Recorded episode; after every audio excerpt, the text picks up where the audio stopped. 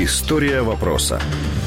2 жовтня кореспондент агенції Укрінформ Ман Сущенко у Франції, який прибув до Росії у приватних справах, був затриманий у Москві, де його звинуватили у шпигунстві. У ФСБ Росії заявили, що Сущенко є співробітником головного управління розвідки Міністерства оборони України.